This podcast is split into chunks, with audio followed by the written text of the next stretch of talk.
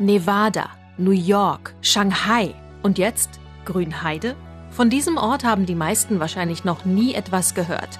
Jetzt guckt die ganze Welt auf dieses Dorf.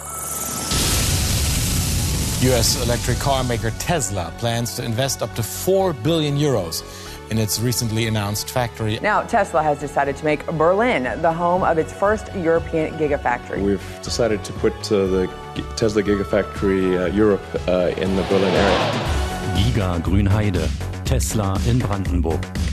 Ein amerikanischer Investor stellt Brandenburg auf den Kopf. Und es ist ja auch nicht irgendein Investor, sondern Tesla, der Weltmarktführer in der E-Mobilität.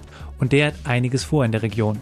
Eine riesige Fabrik entsteht, wo eine halbe Million Elektroautos jedes Jahr vom Band rollen sollen und zigtausende neue Arbeitsplätze entstehen. Es ist also eine milliardenschwere Wette auf die Zukunft. Und von der wollen wir euch erzählen, Phil Beng, Franziska Hoppen und Philipp Barnsdorf, RBB-Reporter, die von Anfang an dabei waren bei diesem Projekt.